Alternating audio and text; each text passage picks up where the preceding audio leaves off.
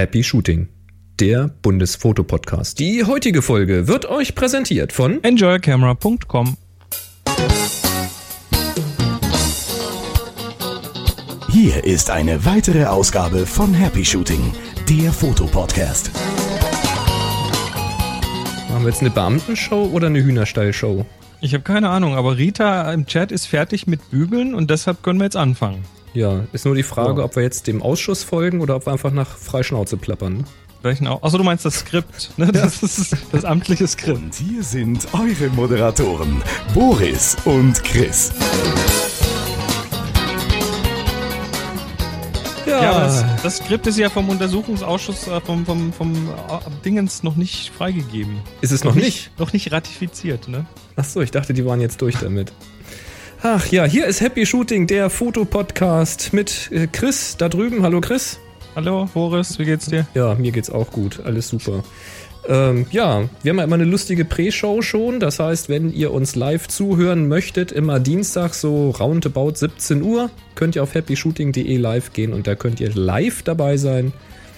Ja, wenn wir mal mehr, mal weniger vor der eigentlichen Sendung abkaspern mit euch. Ja, was heißt abkaspern? Wir sind, wie wir sind. Ja, Das, das klingt jetzt so, als ob wir hier eine Show machen, aber nee, eigentlich, ja, wer sind uns so, mal gesehen sind. hat, der weiß, das ist, wie es ist. ja, kann man wir, nichts machen. Wir Das sind so halt, Mischugge, das ist halt so. Das ist genetisch angelegt. Ja. Das ist aber auch Ja. ganz gut so, weil damit kommt man viel leichter durchs Leben. Da hast du wohl recht. Ja, einfach so ein bisschen. Aber bevor, bevor wir durchs Leben kommen, müssen wir jetzt erstmal durch die Sendung kommen. Ja, und äh, was haben wir da so? Deshalb gucken wir mal äh, wieder, wie es sich gehört, von hinten nach vorne, was wir haben. Wir haben einmal die Kamerasounds von Michael. Nee, nicht von Michael, der hat uns das geschickt. Ja, der hat uns das geschickt. Ich dachte, der hat das auch gemacht. Ich weiß nicht, ob er es gemacht hat. Das also steht nicht. Michael dahinter. Egal. Okay, also sehen wir dann. Das ist ein YouTube-Video. Das äh, Gut. werden wir Ähm, mal kurz anspielen. Ja, dann haben wir eine neue Aufgabe für euch. Wir haben von Anna ein Feedback. Einfach nur Feedback. Ein Feedback. Reden wir nachher drüber. Dann haben wir einen tollen Link mal wieder zur Forced Perspective. Ja, äh, Thomas hat uns was zum Thema Kameratattoos geschickt. Und du hast Experiment gemacht, Lightroom, Smart Previews und unterwegs und so.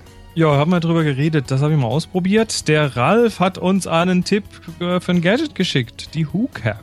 Ja, und Michael hat uns Neuigkeiten zu Ilford geschickt. Ja, dann gibt es äh, eine neue Version von Lightroom. Da hast du ein paar Informationen dazu. Jo, weiß ich gar nicht mehr, aber ich habe es inzwischen noch installiert. Du hast die da aufgeschrieben. Muss ja, mal ja, ich, ich habe das irgendwann mal da reingeschrieben. Ähm, der Helmut hat uns Neuigkeiten zu Nikon 1er Serie geschickt. Der Thomas hat uns was geschickt über ein neues äh, Freebie von DxO. Ja, dann haben wir noch weitere Neuzugänge und zwar in unserem Happy Shooting Shop. Daniel hat einen Nachtrag zum In der Bitte fokussieren. In der Bitte? Mitte. In der Mitte. Bitte, ich habe nur keinen Schnupfen, Und Schnumm. Nee, Äh, Carsten hat uns einen Fakt zur 326 geschickt, den hören wir dann gleich und anfangen tun wir natürlich mit dem Geräuschrätsel und das kommt diesmal von Gregory oder Gregory, Gregory wahrscheinlich, ähm, dieses hier.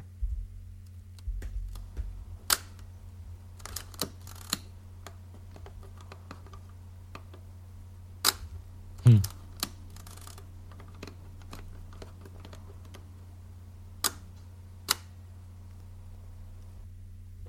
Jo, Jo, das klingt schon wieder gediegen. ziemlich viel Ritsch und ganz wenig Klick, ne? Ja, das hat sowas, hat sowas Amtliches irgendwie. So wie diese Sendung, ne? Was amtlich ist, ja vor allen der Dingen. Bundesfoto-Podcast. Ja, Äh, ja. apropos ähm, amtlich. Ja, was ist mit amtlich? Ja, die sozialen Medien gilt es auch zu beachten. Dein Thema. Achso, muss ich das jetzt tun? Also, äh, soziale Meine Damen und Medien, Herren, ne? Sie hören einen Hinweis zu den sozialen Medien. Es spricht Christoph Marquardt. Sehr schön. Ja, ihr dürft mitmachen, wie immer. Wer live dabei ist, und das sind heute, lass mal schauen, also knapp 40 Leute auf dem Stream bis jetzt. Das wird erfahrungsgemäß immer noch ein bisschen mehr, während äh, die Leute so langsam von der Arbeit nach Hause kommen. Wir haben knapp 30 User im Chat. Und äh, alle, die jetzt live zuhören, dürfen natürlich auch live ihre Fragen hier reinschubsen. Und zwar am besten per Twitter oder ab.net, dort jeweils den Hashtag HS-Frage dranhängen.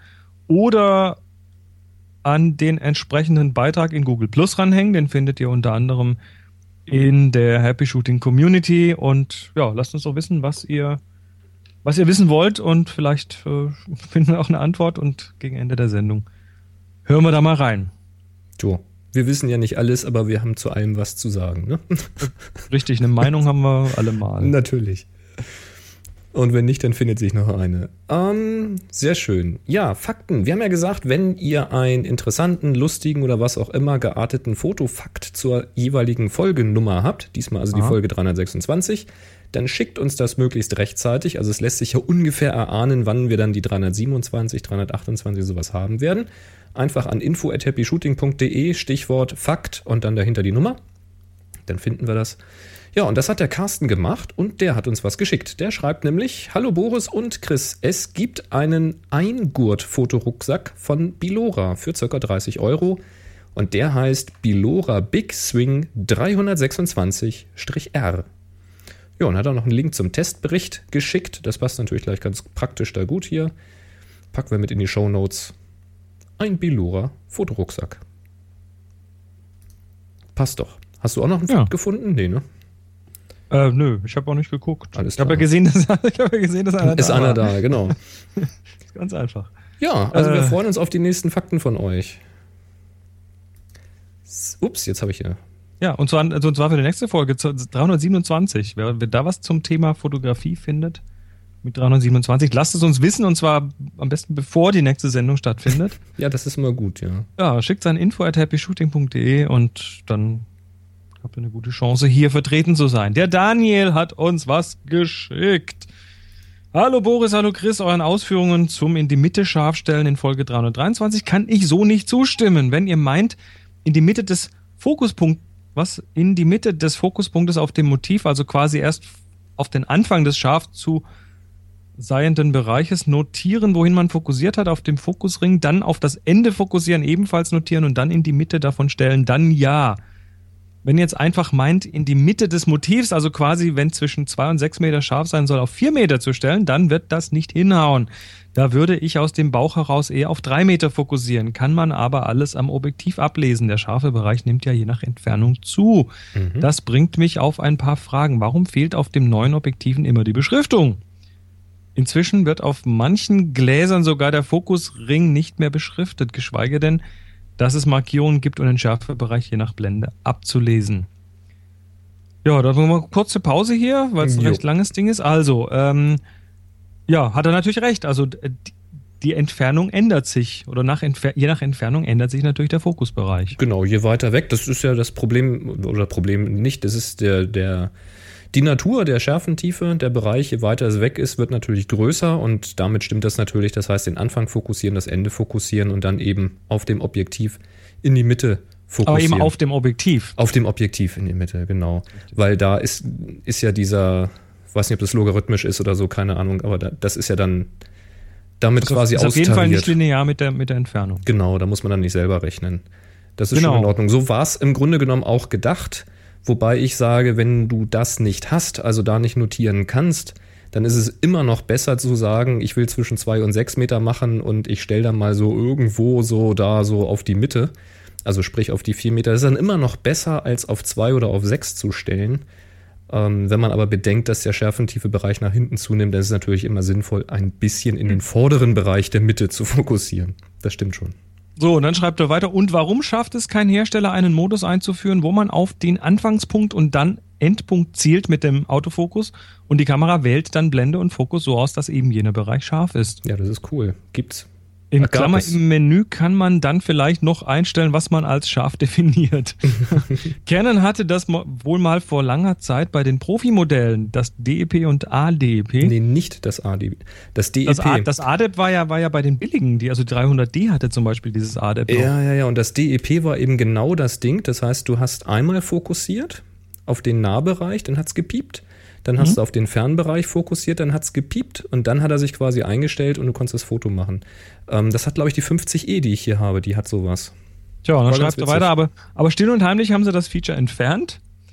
Ähm, in Klammer ist den Kunden peinlich, so einen Modus zu verwenden oder verstehen sie das nicht? Äh, ADEP macht das vollautomatisch. Dem kann man nicht sagen, welcher Bereich einem nun wichtig, wichtig ist. Das ist ein bisschen sinnlos, wobei besser als nichts. Viele Grüße, Daniel. Ja, deshalb hat das ADEP auch, glaube ich, keiner verwendet, weil man muss sich ja dann darauf verlassen, dass die Kamera quasi definiert für einen, ja, das, das, das ADEP hat sich so ein bisschen an den Fokuspunkten orientiert und hat gesagt, irgendwie alles, was unter dem Fokuspunkt liegt, soll scharf sein, so oder so ähnlich. Also ja, unter den Fokuspunkten. Es hat keiner so genau gewusst, was das ADEM genau macht. Ja, das war schon in der Anleitung, war das schon beschrieben, aber das war eigentlich immer sehr, sehr sinnlos, weil wenn du dann entsprechend die Fokuspunkte da hattest und. Das ist keine Kontrolle. Äh, keine Kontrolle, nix. Und das war bei dem, bei dem Depp, ich habe das ein paar Mal ausprobiert, war das halt wirklich ganz sinnvoll. Ich dachte auch erst, wieso löst er jetzt nicht aus? Hab nochmal gelesen, was ich machen soll und dann, ah, verstehe. Und das hat sie natürlich auch nur sie hat das halt versucht. Also wenn du natürlich irgendwie, weiß nicht, einen 100 Millimeter da drauf hast und du sagst auch hier vorne ein Meter, ne, Piep, und da hinten irgendwie unendlich Piep und jetzt machen wir alles scharf, das kann sie natürlich nicht. Ja, sie versucht es dann und macht dir die Blende zu und äh, fokussiert da irgendwo im vorderen Bereich, aber es geht natürlich dann nicht. Und ähm, das ist vielleicht das Problem gewesen, den Kunden irgendwie klar zu machen, dass es da zwar eine Unterstützung oder einen Automatismus gibt, der aber nicht zwingend zum richtigen Ergebnis führt, weil mhm. zaubern kann die natürlich auch nicht, die Kamera.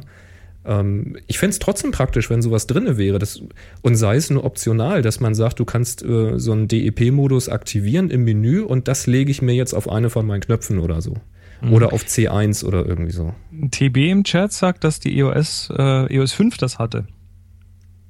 Die, ja, das kann, kann sein. sein. ja. ja, ja also die sein, 5, ja. wenn, wenn die 50e das hatte, hat die 5er das mit Sicherheit gehabt. Ziemlich sicher, ja. Die 50e hatte ja auch Augensteuerung. Das haben, hat ja auch nachher keine mehr gehabt.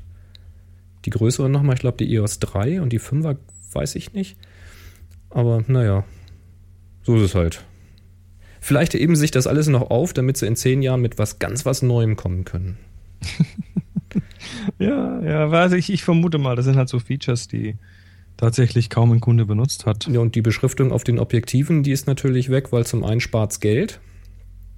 Es ist ja billiger, das äh, ohne irgendwelche äh, aufwendigen Markierungen zu machen. Und dann denke ich, ist es einfach der Trend zu Autofokus. Das heißt, der geneigte Kunde drückt auf den Knopf, ist scharf, reicht. Mhm. Ja. Ist immer etwas schwierig. Also wenn man wirklich mal manuell fokussieren muss oder möchte, kann ja verschiedene Gründe haben, wenn man irgendwie mit Filtern arbeitet und so. Dann ist das immer ein bisschen blöd, weil auf unendlich ist ja auch nicht auf Anschlag, sondern ist ja auf Anschlag und ein Stück zurück. Und wenn du da keine saubere Markierung für hast, ist das schon mal ein bisschen tricky. Tja, da äh, lobe ich mir natürlich so eine so eine eh, eh rein manuelle Optik wie so ein, wie so ein kleines Tiltshift. ja, zum Beispiel. So, du hast äh, du hast, äh, du hast dich wieder als Fashion Designer versucht. Ja, mir kam irgendwie so eine Idee und dann dachte ich, das mache ich mal. Und zwar, wir haben ja einen äh, kleinen Fanshop, so einen Happy Shooting Shop. Findet ihr auch über die Webseite oder über happyshooting.spreadshirt.net. Müsste das, glaube ich, auch sein.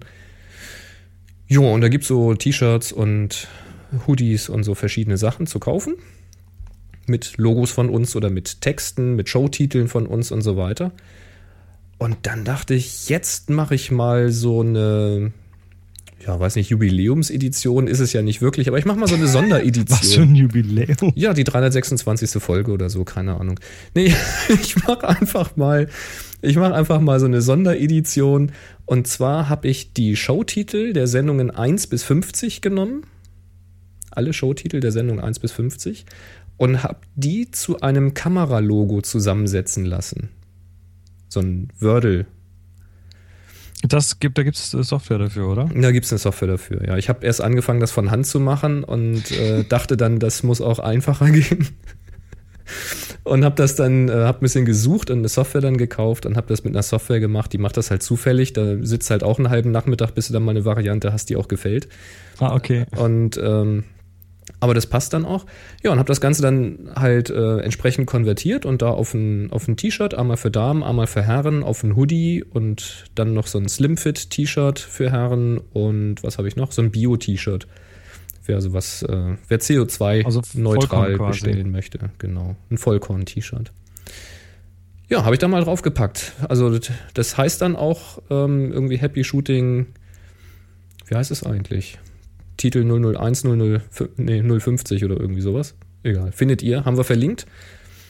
Kann man, kann man glaube ich, auch nicht übersehen. Also eine Kamera, die aus Autowörtern besteht. Hm, Genau. Ist halt witzig. So vom Weiten sieht's halt aus wie eine Kamera und wenn du näher rankommst, siehst du die ganzen Showtitel. Ja. Habe ich mir jetzt fragt auch. sich dann, was das Ganze soll. Ist witzig.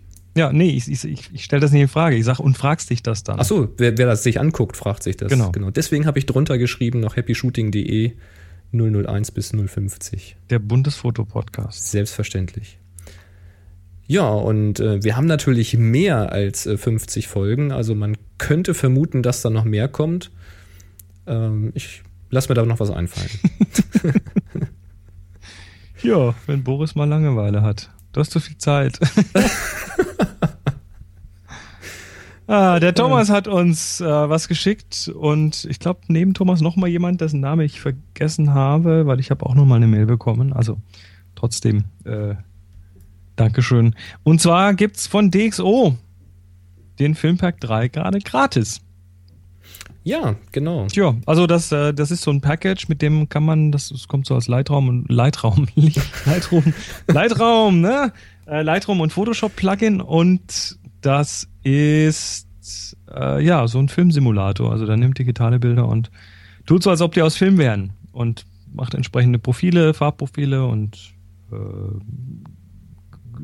Kornprofile, was weiß ich da drauf. Ähm, ja, und da gibt's ähm, diverse Versionen und DxO macht jetzt gerade in Zusammenarbeit mit Sony irgendwie die Version 3 von der Software gratis ähm, bis zum Einschließ einschließlich den 31. Oktober. Äh, wir linken natürlich dahin. Ähm, ja, ich habe es mir mal angeguckt, habe es mir mal runtergeladen. Also die Frage ist, lohnt sich das? Braucht man es oder nicht? Äh, das Ding kommt für Windows und Mac. Das ist eine Version hinterher, also die aktuelle ist die 4er-Version. Mhm. Diese Dreier-Version ist auch nicht upgrade-fähig.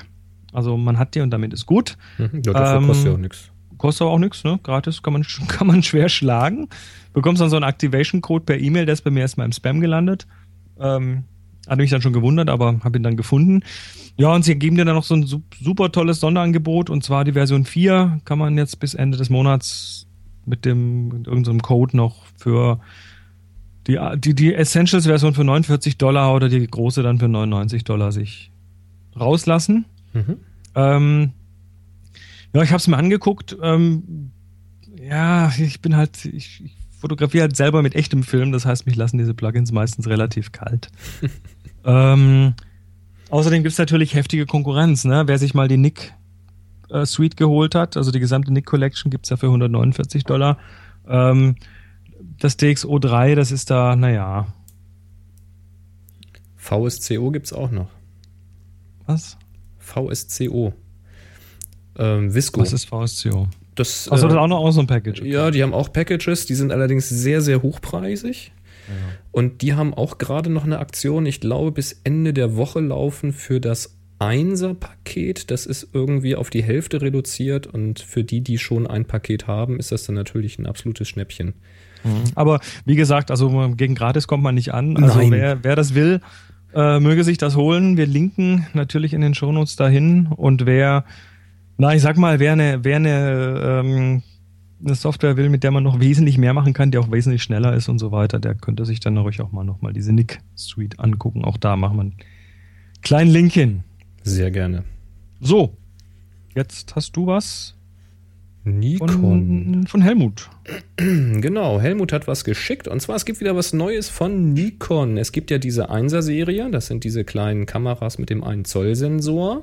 Haben wir schon ein paar Mal drüber gesprochen in der Vergangenheit und die haben jetzt was Neues, nämlich eine neue Kamera und zwei neue Objektive.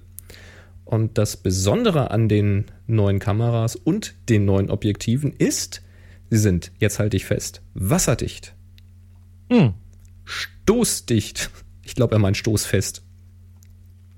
Und ähm, frostresistent, das heißt, die arbeiten oder sind zertifiziert bis minus 10 Grad Celsius, nehme ich an. Ja. Das, kann, das kann, können meine Kameras aber ohne Zertifizierung auch, diese minus 10 Grad.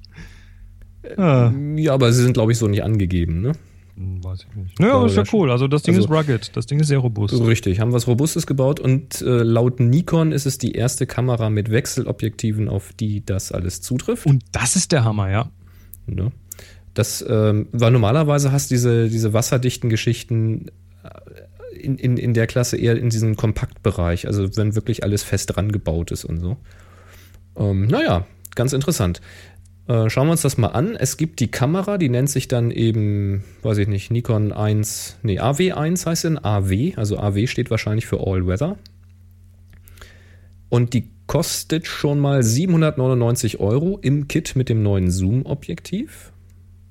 Ist erstmal okay. Also wenn ich mir jetzt überlege, diese, diese Micro Four Thirds Kameras, die wir jetzt letztes Mal so vorgestellt haben, so Olympus, OMD-Schiene und sowas, die dann mal locker über 1000 Euro liegen. Und hier kriegst du so eine, so eine Einser hier. Na gut, der Sensor ist halt ein bisschen kleiner, ne? Äh, wasserdicht, stoßfest, frostbeständig, staubdicht. Okay, wenn es wasserdicht ist, hoffe ich mal, dass es auch staubdicht ist. Sensor 1 Zoll, 14 Megapixel. Metallgehäuse, also kein Plastikbomber. Und es passen alle bekannten 1er Objektive drauf. Ist also das ganz normale ähm, 1er Bajonett. Damit sind sie aber nicht, nicht mehr wasserdicht. Richtig? richtig, richtig. Also wenn man jetzt irgendein normales 1er Objektiv drauf macht, dann ist es nicht mehr dicht, weil die neuen Objektive, die AW-Objektive, die haben nochmal so eine extra Gummilippe, die sich da über so eine Wulst stülpt, irgendwie, um das Ganze abzudichten. Übrigens interessant finde ich, ich weiß nicht, ob du schon gesagt hast, aber ähm, das ist jetzt nicht nur wasserdicht, so mit ich kann es mal in die Dusche nehmen oder beim Schnorcheln, sondern äh, die sind je nach Objektiv zwischen bis zu 15 bis 20 Meter tief wasserdicht. Oh, das hatte ich auch noch nicht gelesen. Das ist 15 bis 20. Ja, also so tief war ich noch nie unten. Also das ist, das ist äh, ja, und stoßfest bis zu einer Fallhöhe von zwei Metern. Also das, äh, die haben da schon, glaube ich, äh, sich ganz gut ganz gut reingehängt, um das Ding Das so würde mich immer interessieren, wie sie das mechanisch gelöst haben, dass das wasserdicht ja, mit ist. dicken, fetten Dichtungen und vielleicht einen, ich weiß ja nicht. Ja, am Bajonett, das würde mich mal reizen, wie sie das da gelöst haben. Interessant. Nö, das, das, das hat eine dicke Gummilippe, die da also richtig äh, gut abdichtet. Ich ging jetzt davon aus, so mit ins Schwimmbad nehmen, so, weißt du? Das, das sage ich ja. Das ist ja der erste Gedanke, ne? Schnorcheltiefe. Aber nee, da kannst du richtig runter. Also oh. äh, so, sogar auf meinen, sogar auf meinen äh, Armbanduhren früher stand irgendwie drauf, wasserdicht bis zwei Meter oder so. 15 Meter, da herrschen schon ganz schön hohe Drücker. Also da geht schon richtig was ab. Da geht was ab, ja. Ja, nicht schlecht. ja, ja, also das ist die Kamera AW1 und passend dazu, dazu natürlich zwei Objektive. Und zwar das äh, vorgenannte Zoom-Objektiv. Das ist ein 11 bis 27,5 mm. Ich weiß jetzt nicht das Kleinbild-Äquivalent. Hab den Crop jetzt nicht gerade im Kopf. Aber die 1er wissen, die 1er-User wissen das. Ist dann das Nikkor AW, also immer auf das AW achten. Anfangs Blende 3,5, am Ende 5,6, also nicht besonders lichtstark. Ähm, ja, dafür ist es im Kit dabei, für diese 799. Einen Einzelpreis habe ich auch gar nicht gefunden. Ja, und dann gibt es noch einen Weitwinkel, ein AW 10 mm äh, mit Blende 2.8. Das liegt dann bei 319 Euro. Mhm. Jo. Jo. Und äh, soll verfügbar sein im Oktober 2013. Sehr schön. Was Ach, ich, lese grade, ich lese gerade im Chat hier, danke Flo. Also das Zoom hat ein Kleinbild-Äquivalent 30 bis äh, 74 mm und das Weitwinkel hat dann 27 mm. Kleinbild-Äquivalent. Geht ja gerade noch. Äh, was schön. übrigens jetzt auch ähm, verfügbar ist, ist das Lightroom 5.2, das Update. Hm, schon installiert? ja, schon draufgeschmissen. Habe ich auch schon gemacht. Zumindest am also einen Rechner habe ich schon drauf. Ich habe ein paar Tage gewartet. Äh, dann kam noch ähm, Olaf und meinte, er hat einen Fehler gefunden, aber den konnte ich selber nicht reproduzieren. Äh, und andere auch nicht, glaube ich. Das war so ein. Keine Ahnung, wir haben uns Haus ist wahrscheinlich. Mhm. Ähm, ja, und das Ding ist jetzt raus und ja, was tut's? Also es ist A, natürlich üblicherweise die vielen nicht genannten, nicht näher genannten Bugs, die gefixt werden. Mhm. Ähm, Was mich hab, aber überrascht hat, ja. Es sind nicht nur Bugfixes, aber mach euch mal weiter. Ja, also die Bugs sind, sind die eine, die eine Sache. Ähm, ich habe so meine, meine Sachen, meinen mein Workflow einmal kurz durchgetestet. Also ich habe es zuerst auf dem Laptop installiert und dann, mhm. nachdem ich da nichts gefunden habe, dann auf dem großen Rechner. Ähm, ja, und dann, wie du gerade sagt, das sind eben nicht nur Bugfixes, da sind neue Kameras dazugekommen, also es werden neue Kameras unterstützt. Ähm, und sie haben Features nachgefahren. Mit ja, und das fand ich erstaunlich. Ja. Das haben sie, weiß ich gar nicht, ob sie das schon mal gemacht haben. Na gut, das, das heißt für mich so viel wie, die waren mit 5.0 geplant, aber haben es nicht mehr reingeschafft ins Release. Sind nicht fertig halt geworden. sind nicht fertig geworden und äh, jetzt haben sie sie halt so fertig, wie es halt irgendwie geht. Ähm, ja, Moritz schreibt gerade im Chat, Lightroom 5.2 bringt neue Funktionen und neue Bugs. Also es gibt wohl doch so den ein oder anderen Bug. Ich mache da mal kurz die Seite auf, die er da verlinkt hat und äh, schmeißt die halt einfach auch nochmal mit ins Jo, können wir mit dazu mit verlinken. in die Show Notes. Genau. Also ich habe jetzt noch keinen gefunden. Ich hatte mal ein kleines Shooting damit bearbeitet. Da war mir jetzt nichts aufgefallen, aber das war jetzt auch kein sehr intensives Arbeiten damit. Was mir aufgefallen war, ist, ich wollte ähm, eine größere Anzahl von Bildern als Katalog exportieren und der fing er irgendwie schnell an und wurde dann immer, immer langsamer. Ähm, da habe ich jetzt aber noch nicht geforscht, ob das wirklich an Lightroom lag. Ich habe das zwar erstmal so rausgetwittert, weil ich gefrustet war und habe das dann über Nacht weiterlaufen lassen. Dann Ja. war dann am nächsten Morgen fertig. Oder ob das hier an der Netzwerkstruktur lag, das weiß ich nicht. Ich muss auch sagen, ich habe jetzt äh, seither kein wirklich großes Projekt gemacht. Ich habe einige Bearbeitungen gemacht, aber jetzt nicht irgendwas mit 500 Bildern oder so. Hm. Ja, ich hatte irgendwie Insofern, so ne, 100 es könnte schon noch oder eine Überraschung kommen. so. Man weiß es immer nicht. Ja, neues Feature, interessantes neues Feature. Beim Reparaturpinsel kannst du jetzt die Kante einstellen. Das ist also cool. die Weichheit der Kante. Ja, habe ich gleich ausprobiert.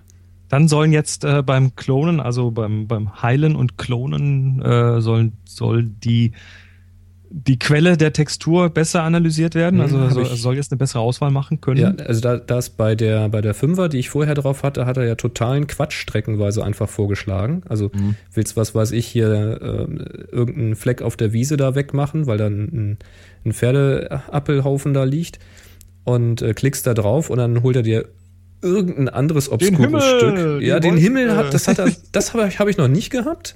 also er aber- bleibt dann immerhin innerhalb der unteren Hälfte. Äh, na, gar nicht mal. Also er geht schon in einen ganz anderen Bereich, wo die Struktur irgendwie schon anders ist. Also es ist alles andere als unauffällig Aber gewesen. du hast recht, das hatte ich auch schon diverse Male, dass ich irgendwo, ge also dass ich geklickt habe und dann mich gewundert habe, wo jetzt plötzlich die, die, das gelbe Ding daherkommt, was gar nicht reinpasst. Genau, da holt er sich dann irgendwas, was in der Nähe ist. Ich habe so den Eindruck, er, er, er sucht halt im Umfeld und wenn er nichts findet, dann sagt er einfach, äh, ach, geh heute mal, ne, was haben wir heute für einen Tag? Heute ist der 24. Dann geh mal 24 Grad nach rechts, weil es ist ein Grades-Symbol. Ne? Und Wie spät haben wir es? 17.53 Uhr. Dann mach so viel äh, Minuten gerade noch Entfernung und dann passt das.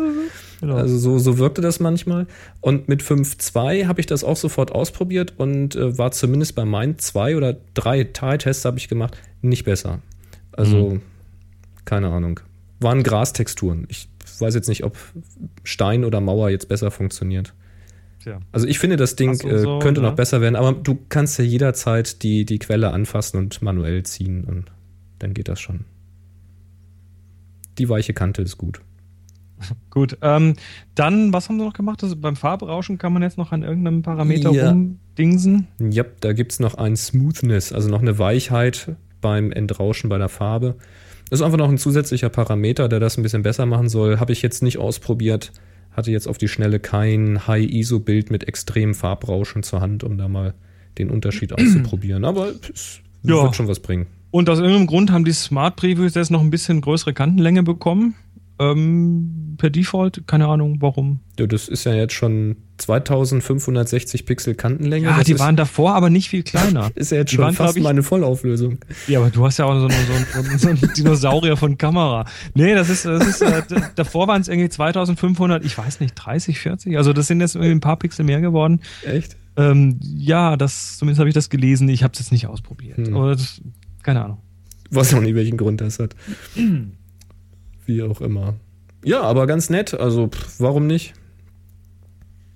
Na gut, also ähm, ja, ich, ich habe wie gesagt, in meinen kurzen Tests hier habe ich keinen Grund gefunden, es nicht drauf zu schmeißen. Kostet ja auch für die, für die äh, Besitzer von Lightroom 5.0 nichts. Nö. Außer Insofern- ein bisschen Nervenkitzel. Möglicherweise. ja, ne, das, äh, gut. Nee, bei, Lass aller, lass bei, bei aller Jammerei über Lightroom muss ich einfach sagen, ich, ich habe ja ein paar andere Programme mal ausprobiert, aber das ist immer noch das, womit ich im Augenblick noch am liebsten arbeite. Also ich komme damit auch, auch am schnellsten voran. Ja, ist einfach so. Gut. Gute Es Neuigkeiten. Neuigkeiten. Ja, der Michael hat uns geschrieben. Und zwar betreffend Ilford. Und zwar, Ilford haben wir ja schon gesagt, ist jetzt nicht die ganze Firma Ilford, sondern es ging um den, die Papierproduktion. Und da schreibt also die, die Papierproduktion, du meinst jetzt die Tintenstrahlpapierproduktion. Tintenstrahlpapierproduktion. Also nicht die Analogpapierproduktion, weil die ist ja immer noch in Großbritannien. Genau, und die lief ja sowieso weiter. Ja, genau. Aber es ging um das Druckerpapier und da hat der Michael jetzt geschrieben, dass Ilford in der Schweiz, um die geht es nämlich, den Konkurs abwenden konnte. Es soll, es soll nicht nur weitergehen, sondern sogar neue Papiere geben. Und da hat er einen Link zu fotoscala.de geschickt und da zitiere ich mal, die Schweizer Ilford, vor allem, was, VA? Vor allem. Vor allem Tintendruckpapiere, ähm, konnte offensichtlich den Konkurs abwenden, wurde von einem Management-Team übernommen und will unter Beteiligung der japanischen Firma JetGraph und bei signifikantem Personalabbau, das ist natürlich nicht so schön, nicht nur weitermachen, sondern Anfang Oktober 2013 neue Papiere für den Tintenstrahldruck vorstellen. Also die Flucht nach vorne, wohl ja. nicht alle haben ihren Job behalten können, aber ähm, zumindest aus dem ehemaligen Management der Firma haben genügend Leute wohl dran geglaubt und haben sich das jetzt gekauft. Jetzt kann ich natürlich nur hoffen, dass der Personalabbau nicht nur das letzte Glied in der Kette trifft, sondern dass das vielleicht mal quer durch die Abteilung gegangen ist ähm, und dass sich jetzt nicht nur ein paar Manager da gesund gestoßen haben, sondern dass die, die auch noch ganz unten sitzen und wirklich die Arbeit machen. Ich sag mal so, es darf nicht nur Häuptlinge geben, es muss auch Indianer geben und dass die ganzen Indianer, die da die Arbeit machen, dass die ähm, da jetzt auch noch was von haben. Und ich hoffe, dass die, die jetzt da abgebaut wurden, das ist immer so schrecklich, so ein Wort, ähm, dass äh, ihr da draußen, falls ihr das hört oder falls ihr jemanden kennt, dann äh, drücke ich euch die Daumen, dass ihr da möglichst schnell wieder einen Job findet. Ähm, oder eine Möglichkeit findet, andere tolle Sachen für die Fotografie zu machen toi, toi, toi an dieser Stelle. Gut. Ähm, Boris? Ja. Drück mal das Knöpfchen. Oh. Happy Shooting, der Fotopodcast. Werbung.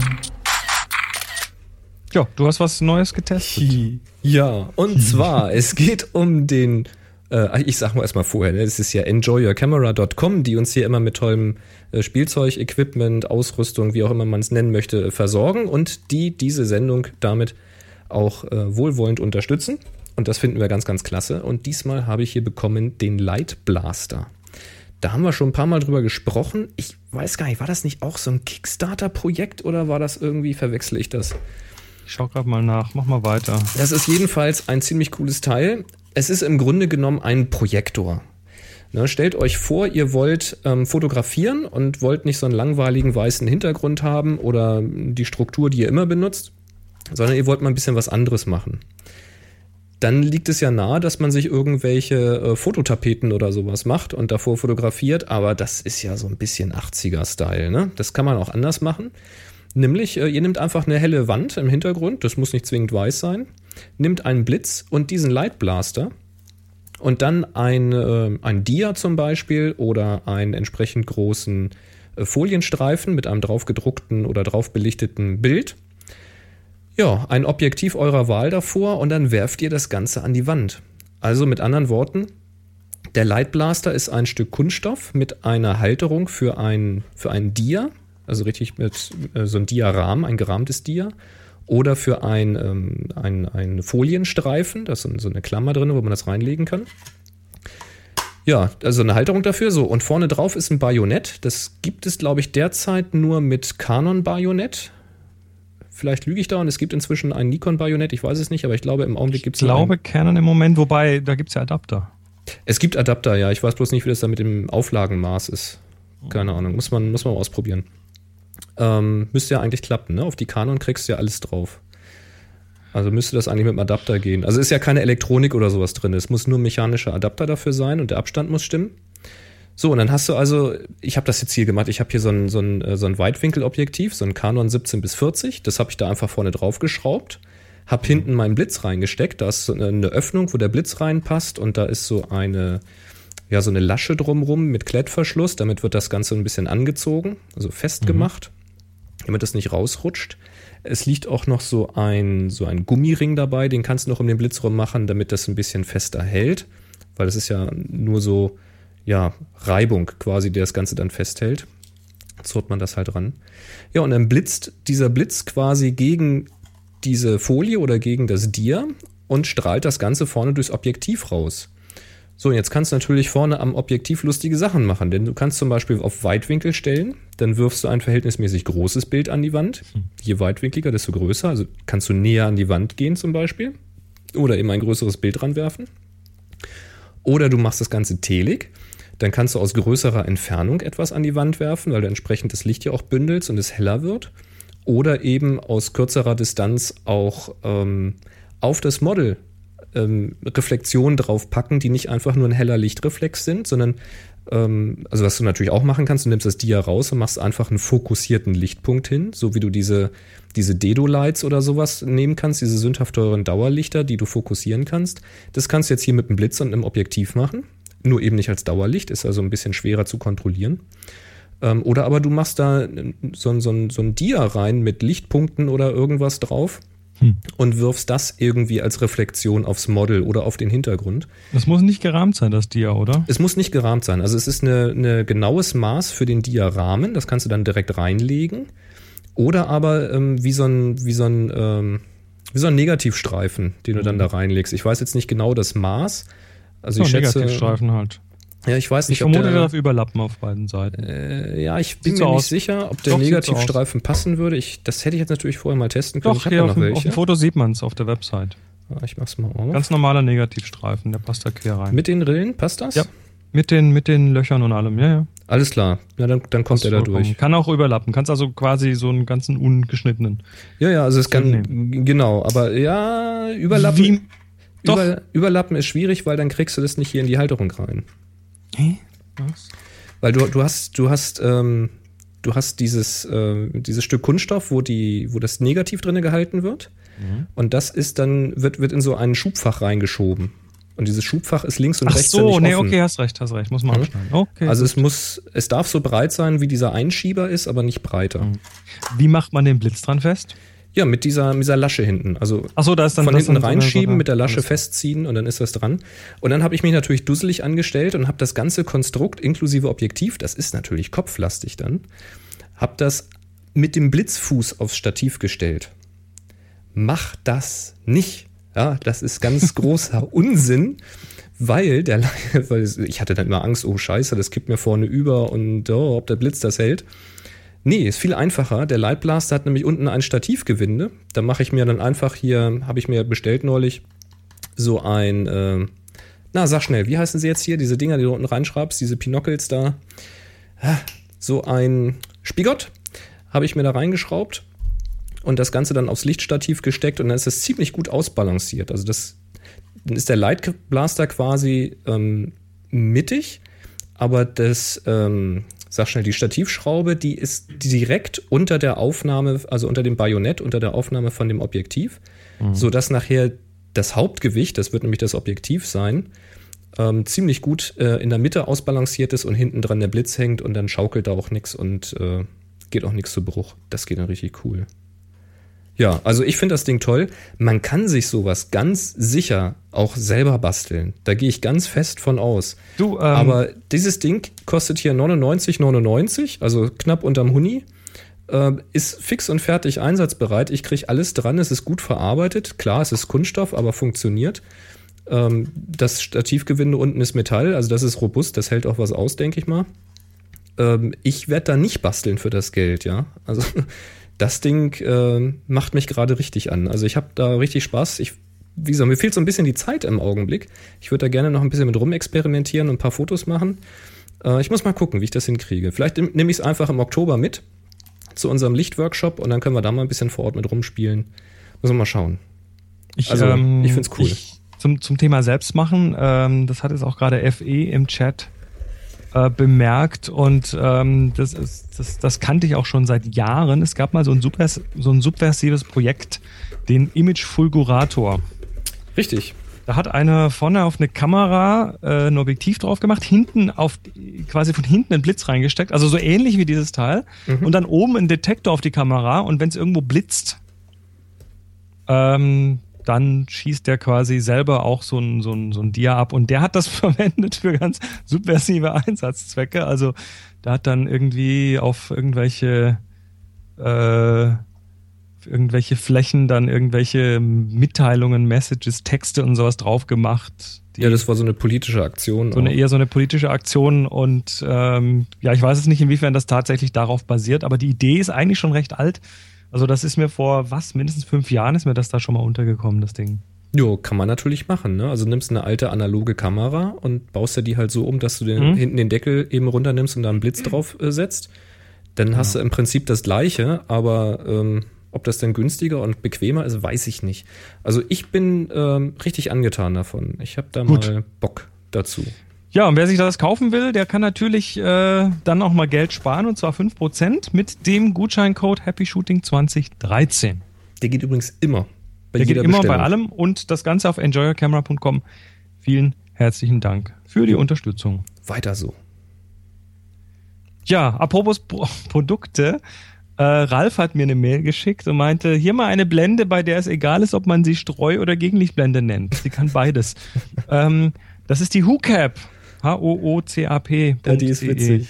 Äh, das ist ja quasi so ein Teil, was vorne aufklappt. Also wenn es zusammengeklappt ist, dann hat es äh, objektiv schützende Wirkung, wenn es aufgeklappt ist, nicht. Ähm, ich habe nachgeguckt, gibt's aber nicht bei enjoycamera.com. aber äh, fand ich trotzdem so witzig, äh, dass auf jeden Fall eine Erwähnung hier wert ist. Ja, fand ich auch lustig mit den Klappen da vorne dran. Ach, so, sag mal, du hast ausprobiert, mit Lightroom und Smart Previews unterwegs zu arbeiten. Ja, was, ich hab's mir mal. Ich was hab's hast du denn mal da gemacht und wie ist deine Erfahrung? Naja, also die, die äh, Idee war ja, ne, diese Smart Previews zu verwenden. In der letzten Sendung hat jemand drüber erzählt und dann dachte ich, na, jetzt muss ich doch tatsächlich mal ausprobieren. Also so ein ganz klassisches Setup, was ich hier habe. Ich habe mein, ich nenne ihn mal Rechner A, das ist also mein Master quasi der große, wo, wo alle zigtausend Bilder drin sind und äh, wo ich so, wenn ich zu Hause bin, dran arbeite, mit einem gut profilierten Monitor und dann Rechner B, das ist dann der kleine für unterwegs, der Laptop, wo ich dann unterwegs eben Bilder schon mal vorneweg bearbeite und ja, das Problem ist halt ähm, folgende Situation, du willst mit Rechner B in Urlaub gehen, hast da im Urlaub aber Zeit mit, Bild, mit Bildern zu spielen, die sind aber auf Rechner A im, im Masterkatalog. Wie kannst du jetzt im Urlaub mit den Bildern arbeiten, ohne dir gleich den kompletten Masterkatalog rüberzuziehen und äh, vor allem die kleine SSD in deinem Laptop gleich voll zu müllen bis oben hin mit Bildern. Da sage ich mal ganz kurz, wie es bisher ging. So habe ich es nämlich ja auch gemacht. Mhm. Bisher bin ich dann an den Rechner A gegangen, habe die Bilder markiert, die ich bearbeiten wollte unterwegs. Das geht halt über die Filtermechanismen ja ganz gut. Und habe die dann alle markiert und habe gesagt, als Katalog exportieren Mhm. Und dann habe ich den Katalog auf den auf Rechner B rüber kopiert und dann kann ich ihn entweder dort direkt öffnen oder aber diesen Katalog in einen anderen bestehenden Katalog auf dem Rechner B importieren. Musstest, musstest dann aber immer die volle Negative, also die vollen RAWs mit Ich habe dann die kompletten RAWs drauf und das Weil bedeutet sonst kannst natürlich, du nicht bearbeiten. Genau, du brauchst die RAWs. Ne? Und das bedeutet natürlich je nach Auflösung der Kamera doch einige Megabytes. Ja, wenn wir heute eine, uns eine D800 angucken, ähm, mit irgendwie, weiß ich, 60 Megabyte, 70 Megabyte für ein Bild. Ah, das ja. läppert sich. Mhm. Das läppert sich verdammt schnell. Also da ist die kleine SSD in deinem Laptop ruckzuck voll. Ja, ähm, die, der Workflow mit den Smart Previews, ähm, den ich jetzt mal hier ausprobiert habe und wer, wer einen besseren kennt, sollte ihn mir bitte sagen. Aber ja, du kommst nicht drum rum, im Prinzip gleich zu arbeiten. Das heißt, du gehst auf deinem Rechner A auf dem Hauptrechner her, wählst aus, was du mitnehmen möchtest, mhm. exportierst das dann als Katalog. So weit, so gut. Ja, ähm, also die ausgewählten in dem Fall, schmeißt dann äh, die, nicht die negative raus. Also nicht äh, beim, im Exportdialog nicht auf negative klicken, sondern das Häkchen da wegmachen, aber die Smart Previews anschalten. Das ist so eine neue Option jetzt, ne, bei der 5er. Das genau, da rechnet er ja diese 2000 paar hundert pixelgroßen Bilder als DNG mit Kompression. Also die sind ja nicht, nicht, nicht die volle Größe, aber doch brauchbar. Man kann dann dran arbeiten. Also es ähm, reicht und aus, sind vor allem um die, wesentlich kleiner. Reicht, um die Schärfe zu beurteilen, oder? Ja, also bei mir sind das ungefähr so ein, ein gutes Megabyte pro Bild beim Export. So wenig? Ja. Also Oha. gutes. Ich meine 1100, äh, also 1,1, 1,2, je nach Inhalt. Also die sind sehr handlich, man kann damit arbeiten und man kann sogar zur Not, wenn man jetzt mal irgendwie ein Bild als Foto verschicken will, das dann auch von dem Smart Preview nach JPEG, JPEG exportieren. Das funktioniert also doch einigermaßen gut. Ja, und damit hast du dann äh, auf Rechner B kannst du dann wieder importieren, genau wie vorher, ne, von diesem Katalog. Mhm. Auch dort wieder anklicken, inklusive Smart Previews bitte. Mhm. Und äh, importierst es entweder in deinen bestehenden Katalog oder du hältst beim Starten von Lightroom die Alt-Taste, dann gibt, kommt gleich ein Dialog hoch, neuen Katalog öffnen. Ja, und dann hast du deinen Rechner B soweit vorbereitet, gehst dann in Urlaub, bearbeitest deine Bilder. Also in diesem Fall arbeitest du direkt auf den Smart Previews. So, und wenn du jetzt wieder zu Hause bist, dann legst du dann, hängst du deinen Rechner B wieder ans Netz Mhm. mit den ganzen Bearbeitungen, machst Lightroom schön aus, damit alles gespeichert ist. Und jetzt gehst du von Rechner A her und sagst importieren, import from Catalog, also aus dem Katalog importieren Mhm. Und lässt den auf Katalog, äh, auf Rechner B los, auf den Katalog per Netzwerk. Brauchst da dann natürlich jetzt nichts mehr mit rüber zu kopieren. Also eigentlich, ähm, also die Negative dann nicht mehr mit rüber kopieren, sondern er nimmt dann wirklich nur die Be- Metadaten, ne? Richtig, kannst du explizit abschalten, aber er sollte in der Regel eh sagen, wenn's, wenn die entsprechende Option angewählt ist, dass Duplikate nicht importiert werden. Richtig, das macht Aber er ja. gibt dir dann die Möglichkeit zu sagen, jawohl, ich möchte gerne die Metadaten und die Bearbeitungen. Also Metadaten wären jetzt die Tags oder Sternchen oder der ganze Scheiß.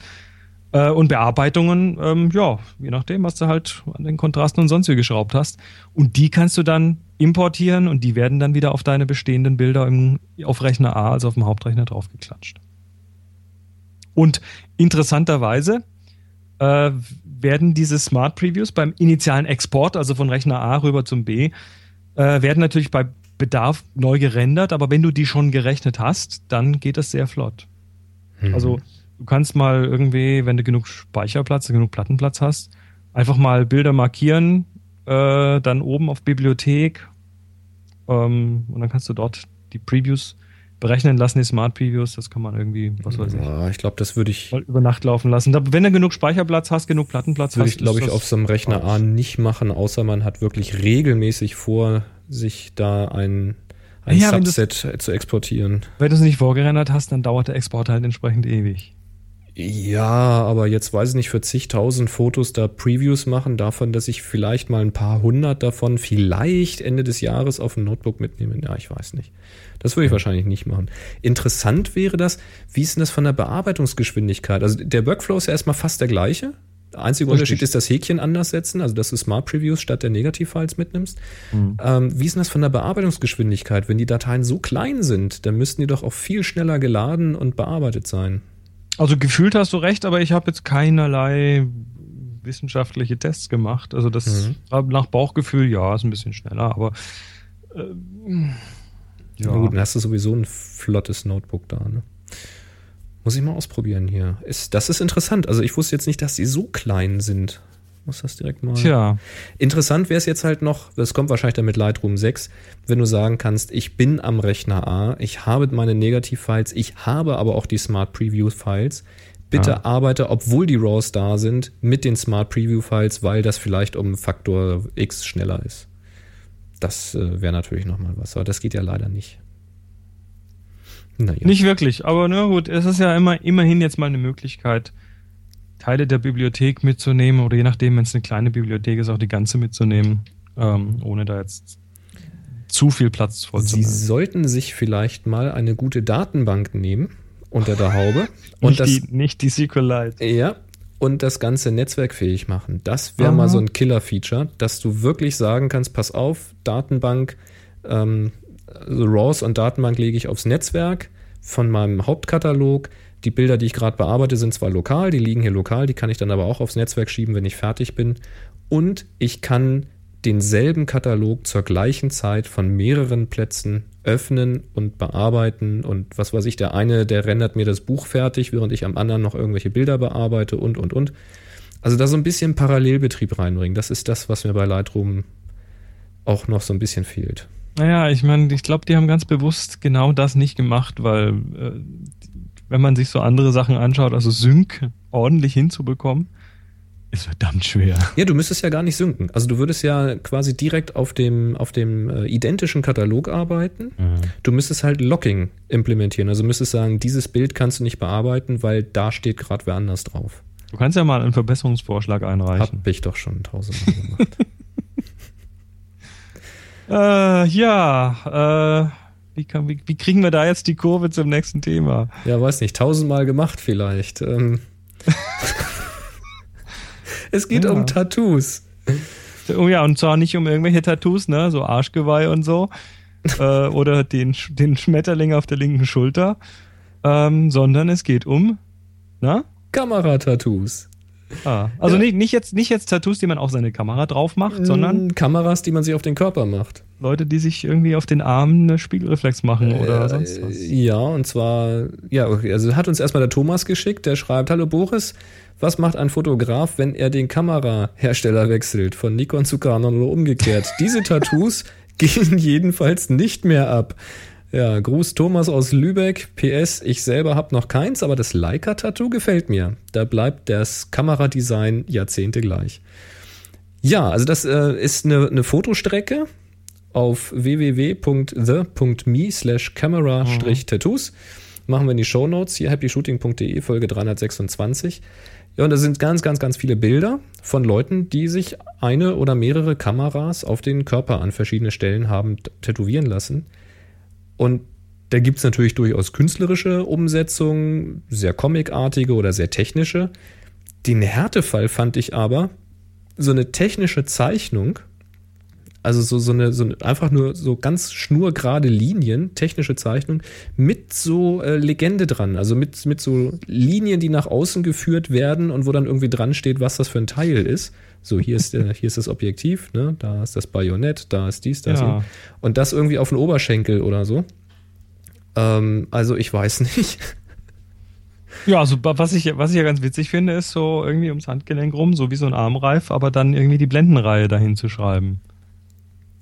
Ja, äh, das ist ja noch ganz kreativ sowas, weißt du? Ja. Das, Ja, aber die sind ja zum teilweise, teilweise halben Körper voll mit irgendwie so einer, so einer Rolleiflex oder sowas. Ähm, na, das ist zumindest mittlerweile relativ zeitlos. Also stell dir vor, du machst dir die, die Nikon D800 irgendwie drauf tätowieren. ja, das ist Und schon nach doof. einem Jahr ja. gibt's ein neues Modell. ja, oder du wechselst halt den Anbieter, ne? Ja. Sagst hier Nikon, scheiß drauf, haben mich geärgert. Also zum Teil finde ich die ganz lustig. Ja, aber da sind schon wirklich da Sachen dabei. Da Da sind heftige auch. Sachen dabei, klar. Alter. Ganz heftige Sachen, logisch. Ich meine, Ja, bei Tattoos, ne? da fragt man sich, also Mann, ich frage mich bei vielen Tattoos sowieso, ob das immer so eine clevere Idee ist von den Leuten. Also sowohl der Inhalt als auch die Position. Aber so Kameratattoos. Also die Frage von Thomas ist ja, wie weit würdest du gehen? Die Frage geben wir natürlich auch gerne an die Hörerschaft weiter. Ähm, schreibt mal einen Kommentar zur Folge 326, happyshooting.de. Wie weit würdest du gehen? Würdest du so ein Kamera-Tattoo dir stechen lassen? Und wenn ja, was für eins und wohin? Ähm, und wenn nicht, warum nicht?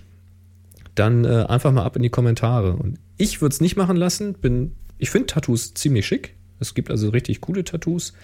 Und äh, manchmal gucke ich da auch neidisch drauf, aber ich bin nicht der Typ, der sich sowas stechen lässt, weil ich äh, viel zu häufig meinen Geschmack ändere. Es wird mir dann einfach.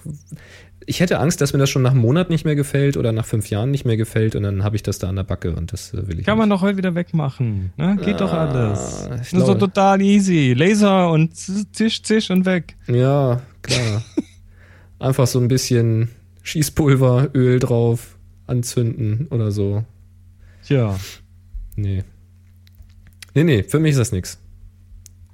Tja. Und du hast ähm, wahrscheinlich schon eins. Ich, ich überall, du. Ich bin von oben bis unten voll mit Kameratattoos. und Blendenreihen und allem Scheiß. Ja. Ach nee, ich habe ich hab keine Tinte. Ich bin völlig unbetintet. Das Einzige, was ich mal so an Bodymods gemacht habe, war mit 17 mir einen Ohrring schießen lassen. Ja, das habe ich ja auch. Aber das ist auch mittlerweile so, so gut wie zugewachsen. Da geht nichts mehr durch. Tja, hm. Gut. Ähm, Perspektive ist ja was Lustiges. Ja, Ne? also So ganz aus dem der Zusammenhang. Übergang wäre jetzt gewesen, so ein Tattoo ist ja auch eine Frage der persönlichen Perspektive. Okay, ja, Perspektive. Perspektive in Fotos.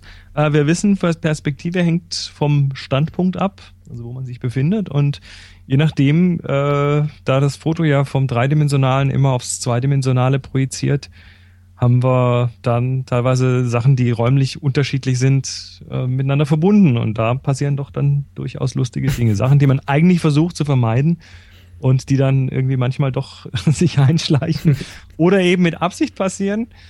Und äh, da gibt's mal wieder so eine Sammlung, die gibt's ja immer wieder, diese Forced Perspective Geschichten. Also ne, der Klassiker wäre, du, du äh, hältst die Hand so raus, dass es dann auf dem Foto aussieht, als ob du irgendwie die Sonne in den Fingern hältst oder den Eiffelturm abstützt, äh, den, den schiefen Turm von Pisa abstützt und so. Das sind so die Klassiker. Mhm.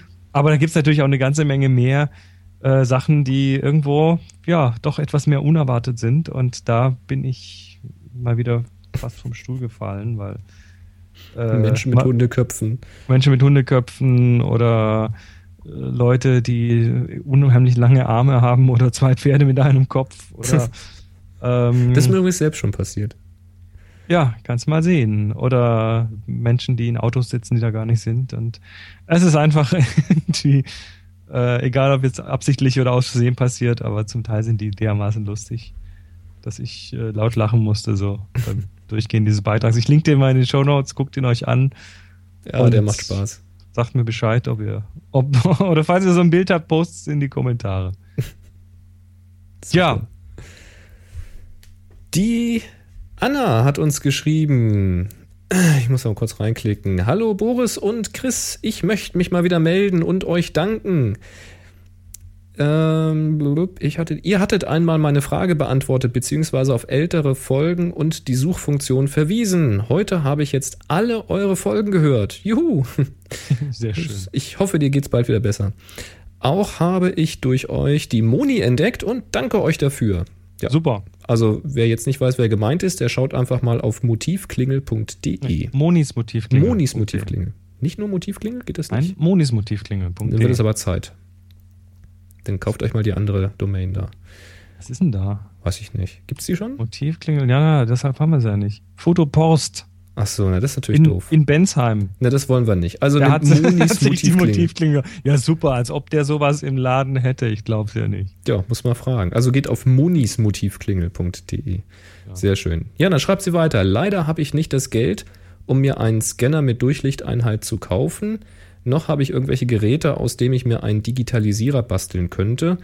Doch wenn es bei mir zeitlich mal besser wird, werde ich die Lösung mit dem Abfotografieren mal ausprobieren. Also es geht da natürlich um analoge Fotografie und wie man das Ganze eben digitalisiert. Haben wir ein paar Mal drüber gesprochen. Und weiter. Inzwischen mache ich auch bei euren Aufgaben mit. Doch nicht immer so leicht, doch nicht immer ist es so leicht, Ideen zu verwirklichen, wenn man eine Kompaktkamera hat. Da reden wir gleich mal drüber. Mhm. Zum Schluss schließe ich mich an andere Hörer an. Hört nicht auf mit Podcast. Vielen Dank und 321 Happy Shooting, Anna. Und dann schreibt sie hier noch, stimmt der Kontakt in Tübingen noch? Dachte Chris wohnt jetzt bei Hannover. Äh, äh, Ich Kontakt wo? Auf der Website? Wahrscheinlich, ne? Kann sein. Also ich, die Post, die nach Tübingen geht, kommt auf jeden Fall noch hier an. So, Ja. So Vielleicht weit muss- ist vorgesorgt. Mu- Musst du mal durch die Webseiten gehen und überall anpassen. Habe ich eigentlich schon. Na ja, gut, ich, guck nochmal. Guck noch mal. Wenn du, Anna, Anna, wenn du, wenn du genau weißt, wo, dann schick mir doch mal einen Link zu der Seite. Dann muss ich nicht so viel suchen. Direkt Äh, an chris at happyshooting.de. Genau. Ja, ähm, mit den Kompaktkameras kann man bei Aufgaben nicht mitmachen. Ja, sie sagt, sie macht mit, aber sie hat es nicht so leicht, Ideen zu verwirklichen. Zu verwirklichen. Ja, das äh, Hm. kann schon sein, aber da werden wir heute vielleicht mal bisschen Abhilfe schaffen. Genau. Weil Kreativität hat ja nichts mit dem Werkzeug zu tun. Also manchmal kann ja eine Einschränkung bei dem Werkzeug die, Kreativ die Kreativität überhaupt erst fördern. Aber da kommen wir gleich im Detail dazu. Genau. Ja, jetzt lass mal schauen, was wir hier. Äh, Social Media. Schau jetzt mal in die Social Media, weil wir sollten ja mal hier gucken, was die Leute Ich habe hier auf haben. Twitter habe ich Sachen stehen, die nehmen wir Mhm. einfach mal mit rein. Der Ralf Kamerakata hatte das schon ein bisschen vorher geschickt und zwar fragt er, welche Kleidung für einen Hochzeitsfotografen? Business, Stoffhose, schwarzes Hemd, Dress as a Guest? Tja, er fragt für einen Freund. also auf alle Fälle solltest du, wenn du zu einer Hochzeit gehst oder zu einem anderen Business-Shooting gehst oder zu einem anderen Feier-Shooting gehst, äh, immer gut gekleidet sein. Bei einem Hochzeitsshooting würde ich jetzt aufpassen, dass du mit deiner Kleidung dem Bräutigam nicht konkurrierst. Also würde ich sagen, Dress as a Guest ist immer eine gute Idee. Auf keinen Fall da irgendwie in schlabberiger, zerrissener Jeans und äh, verschwitzten Karohemd oder sowas, sondern ähm, bitte dem Anlass entsprechend gekleidet sein, weil zum einen wollt ihr als Fotograf nicht mehr auffallen, als ihr es ohnehin schon tut, wenn ihr da mit dem großen Besteck durch die Gegend lauft. Hm. Zum anderen ähm, möchten natürlich auch die anderen Gäste und vor allen Dingen die Leute, die euch bestellt haben, gerade bei einer Hochzeit, ähm, ja nicht nur auf euch achten. Also auch nicht im negativen Sinne. Also wenn es dann heißt, was ist denn das da für ein, für ein zerlumpter Typ irgendwie? Das passt also nicht. Also wenn ich jetzt ein Shooting mache hier auf einem, auf einem Western-Reitturnier oder sowas, dann bin ich natürlich anders gekleidet, den Umständen entsprechend halt, als jetzt auf einer Hochzeit. Aber auf einer Hochzeit muss ich mich auch nicht äh, zwingend irgendwie in den Sandboden schmeißen. Na, also meistens. Hm. Jedenfalls nicht. Also schon ein bisschen ordentlich anziehen, aber nicht, nicht over the top. Ähm, Hemd und Fliege ist ganz gut. Krawatte würde ich zum Beispiel lassen. Weil im Weg ist.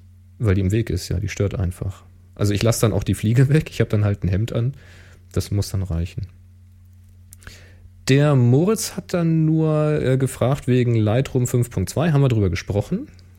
Wegen der Bugs. Mhm. Genau, das war's bei Twitter. Ähm, gut, dann kommen wir auf äh, up.net. Da hat unser Hörer Martin schreibt, was für einen Stundensatz haltet ihr für einen Fotografen, der gute Bilder macht, für angemessen?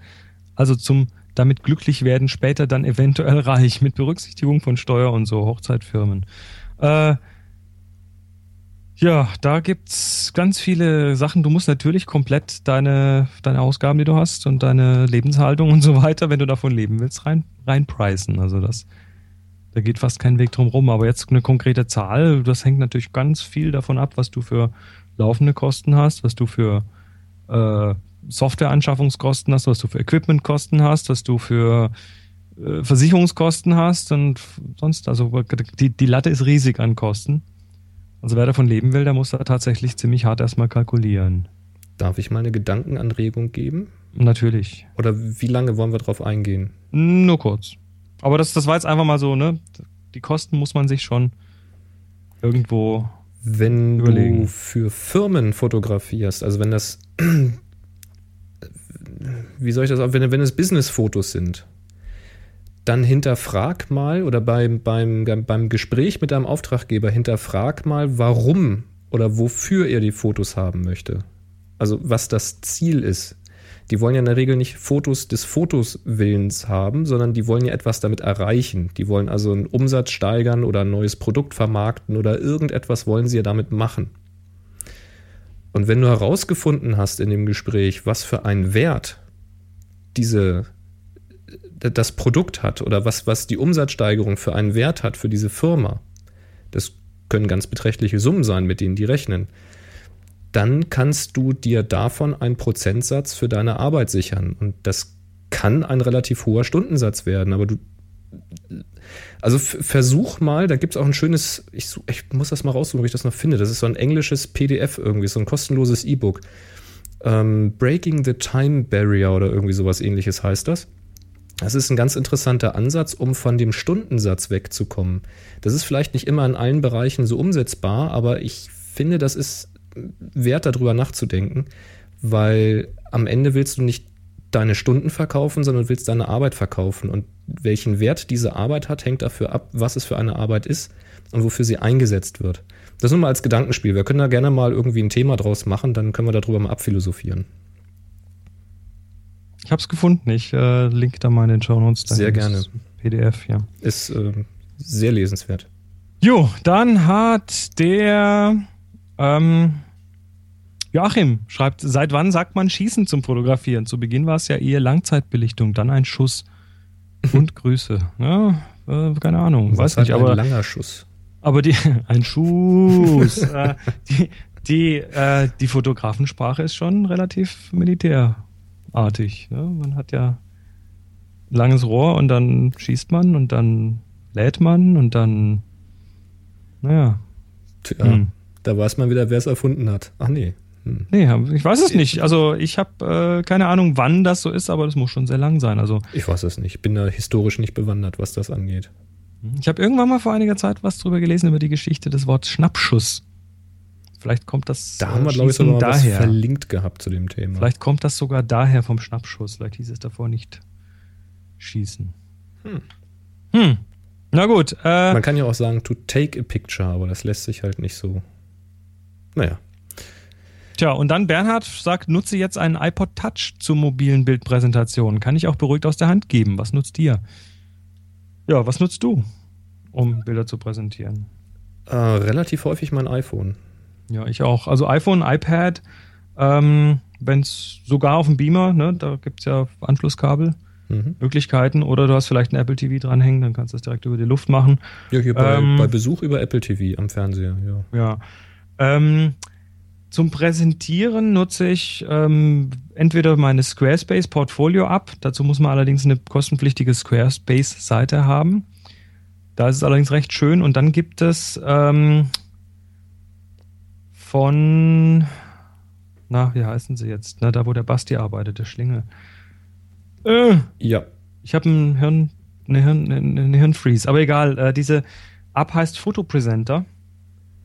Und das ist so eine kleine iPhone-App. Ich glaube, die kostet 89 Cent oder so.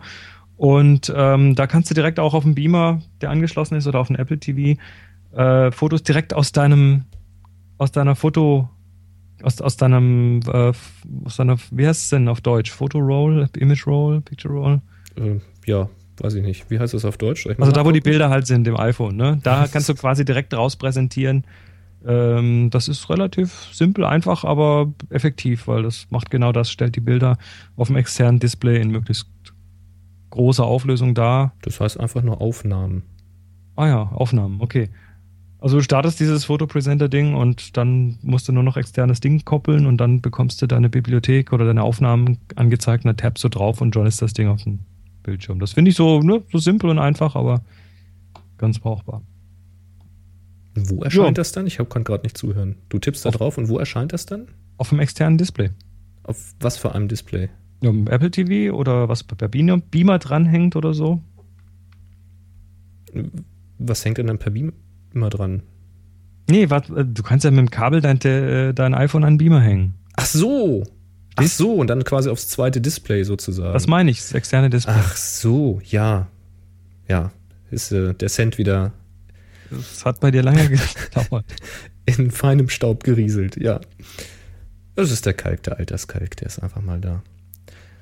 Jo. Der Joachim hat übrigens noch eine Frage zu Infrarotfiltern, die kann ich ihm allerdings nicht beantworten. Und zwar sagt er, es gibt hier diverse Filter, also 720 Nanometer, 850 mhm. Nanometer und so weiter. Und aus den Beispielbildern bei Google wird er nicht schlau, ob man grundsätzlich sagen kann, welcher Filter welchen Effekt macht oder ob das sensorabhängig ist. Ja, das ist natürlich sensorabhängig. Also wichtig ist erstmal, wie viel, also welcher Wellenlängenbereich kann denn, welchen Wellenlängenbereich kann denn der Sensor überhaupt sehen oder der Film? Das ist ja erstmal ein Sperrfilter davor. Das ist ein Sperrfilter, also dann gibt es ja diese Infrarot-Mods, also diese Modifikationen, wo man dann ja, da gibt es auch verschiedene. Also da, zum Beispiel eine wäre, wo man das ganze Filterpaket rausreißt und durch eine gleichdicke Glasscheibe ersetzt. Und äh, dann ist der quasi nach oben offen der Sensor, aber auch dann unterscheiden die sich natürlich. Und ähm, was du da mit so einem Infrarotsperrfilter machst, ist, du sperrst dann halt das sichtbare Licht, was unten drunter liegt, raus. Und äh, je nachdem, welche Wellenlänge der hat, sperrst du natürlich mehr vom sichtbaren Licht raus und bekommst mehr vom höheren Infrarot mit. Wie ist denn das und bei diesem Infrarotfilter? Wenn, wenn jetzt hier eine Wellenlänge von 720 Nanometern angegeben ist, heißt das, alles ab 720 Nanometer oder länger kommt durch? Nee, das Oder langweilige. nur dieser Bereich durch. Achso, nee, also alles, was, was bis dahin geht, also im sichtbaren Bereich bis 720 Nanometer geht, kommt nicht durch, wird also gesperrt. Das sind Infrarot. Okay, also, also, ab 720 aufwärts, also äh, länger, äh, kommt dann durch. Genau. Okay, also ist das quasi wie so ein, wie so ein, wie ein Tiefpass. Kann man so sehen, sozusagen. ja. Okay. Und ähm, ja, dann gibt's, dann gibt's also, wenn diese, wenn diese ganzen Sachen äh, rausgerissen sind, also wenn du einen Filter durch eine Glasscheibe setzt hast, dann hast du entsprechend plötzlich eine Infrarot- und eine Ultraviolettempfindlichkeit. Und da musst du dann wieder, um da irgendwie Effekten vorzubeugen, entsprechend Sperrfilter nehmen. Also da gibt es ganz Ka- unterschiedliche Ka- Möglichkeiten. Carbon Compound hört uns gerade zu. Er korrigiert uns gerade, beziehungsweise dich in diesem Fall. Er sagt nicht ab 720, sondern nur 720 Nanometer plus minus gehen durch. Nö. Das ist, das ist kein Notch, der irgendwie oben und unten dicht macht, sondern der macht nur in eine Richtung dicht und lässt in die andere Richtung durch. Also das, wenn er nur 720 durchlässt, das wäre ja schon ein sehr, Mhm. sehr enger Bereich. Das wäre ja schon eher, was wir mal gesprochen haben, diese Astrofilter oder sowas, bloß in einem anderen Wellenbereich. Das kann sich keiner, das, das kann sich Das keiner leisten, so ein Filter. nicht. Nee, nee, nee. Nee, nee, das sind Filter, die nur auf, eine, auf einer Seite des Spektrums dicht machen, auf der anderen offen sind. Hm. Also an, ansonsten zeigt mir ein Filter, der tatsächlich nur einen dünnen Wellenlängenbereich durchlässt. Äh, die gibt's mit Sicherheit auch, aber die gibt's im normalen finanzierbaren Bereich nicht. Das sind dann eher so Geschichten, wo dann die Astrofotografen scharf drauf sind, weil die ganz bestimmte Wellenbe Wellenlängenbereiche brauchen, wobei die dann oft sich diese Sachen meines Wissens, also da habe ich mich mal mit einem unterhalten, die basteln sich das oft eben aus zwei Filtern zu. Einer, der unten sperrt und einer, der oben sperrt. Und dazwischen hast du dann irgendwo was äh, entsprechend durchlässigen Bereich. Hm. Sieht übrigens cool aus, habe ich mir zeigen lassen in Inzighofen ähm, für die Sonnenfotografie. Wenn du da ein ganz enges Spektrum nur durchlässt, dann kriegst du diese richtig geilen Sonnenbilder, wo du so die Struktur der Oberfläche richtig sehen kannst und so. Naja, und mit so einer modifizierten Kamera ohne Sperrfilter kannst du natürlich auch interessante Sachen machen. Da sind zwar die Farben alle völlig im Arsch, aber du kannst dann durchaus äh, bei praller Mittagssonne irgendwie rausgehen und bekommst noch Details in den, in den dunklen Bereichen. Musst dann halt diese Bilder, die komisch aussehen, dann irgendwie schwarz-weiß umwandeln, von Hand einfärben oder so. Mhm. Aber das ist, äh, ja. Tja. Übrigens, ähm, der John Fehrer hatte letztes Mal leider etwas zu spät eine Frage gestellt. Ich fand die aber ganz witzig, weil ich hatte da selber zwei Erfahrungen, die ich da mal schildern kann dazu. Er schreibt nämlich, wann werdet ihr zu Paparazzi? So ein klein wenig steckt doch in jedem Fotografen ein Paparazzi. Also zum einen ist die Einzahl Paparazzo. Paparazzo, Und zum, genau. zum anderen, ähm, ja, dann definieren wir mal einen Paparazzo. Also da habe ich eine relativ enge Definition. Das ist einer, der der Celebrities hinterherhechtet, um die Bilder, die sie dann, äh, die, um die Bilder, die dann von denen gemacht wurden, teuer an irgendwelche Boulevardmagazine zu verkaufen. Ansonsten, ähm, ja, und da ich das nicht tue, finde ich, gibt's da, also definier erstmal Paparazzo richtig. Genau, das, Das wäre schon mal die. Frage der Definition. Also solche ähm, Veranstaltungen, das mache ich eigentlich auch nicht. Also mich da hinstellen und dann an Hochglanzmagazine verkaufen. Das ist, wer das mal gesehen hat, wie die Jungs da arbeiten, da muss man auch irgendwie ganz bes- besonders für gestrickt sein. Ähm, was ich aber für eine Situation hatte, ist, dass ich im Urlaub war und ich stand neben einem Reitplatz. Und dann kam ein großer äh, Laster vorbei, der ziemlich stark klapperte. Und in dem Augenblick ging das Pferd durch, auf dem da gerade unterrichtet wurde.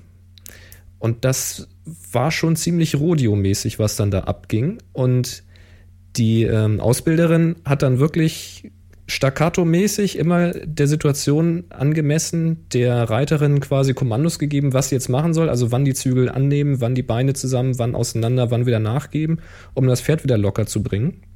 Und das hat auch super geklappt. Das dauerte irgendwie nur ein paar Sekunden, dann war das Pferd wieder ruhig. Und ich habe das gesehen und ich hatte die Kamera an der Hand. Es war alles eingestellt, weil ich hatte die ganze Zeit fotografiert und ich habe dann davon keine Bilder gemacht, weil das war echt gefährlich. Das hätte richtig bös ins Auge gehen können. Und ich habe aus Gewissensgründen bewusst gedacht, Alter, das, also du guckst da hin und sagst, Alter, das könnten geile Fotos werden. Hast du gesagt, nee, machst du nicht. Wer weiß, wenn das in die Hose geht, geht mal gar nicht. Keine Bilder gemacht.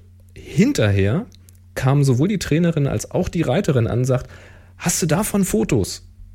Die wollten unbedingt Bilder davon haben, weil ist natürlich jetzt gut ausgegangen. Und ich habe gesagt, nee, habe ich natürlich nicht gemacht. Habe ja auch ein bisschen Respekt davor. Ja, Mensch, schade und so, verdammt.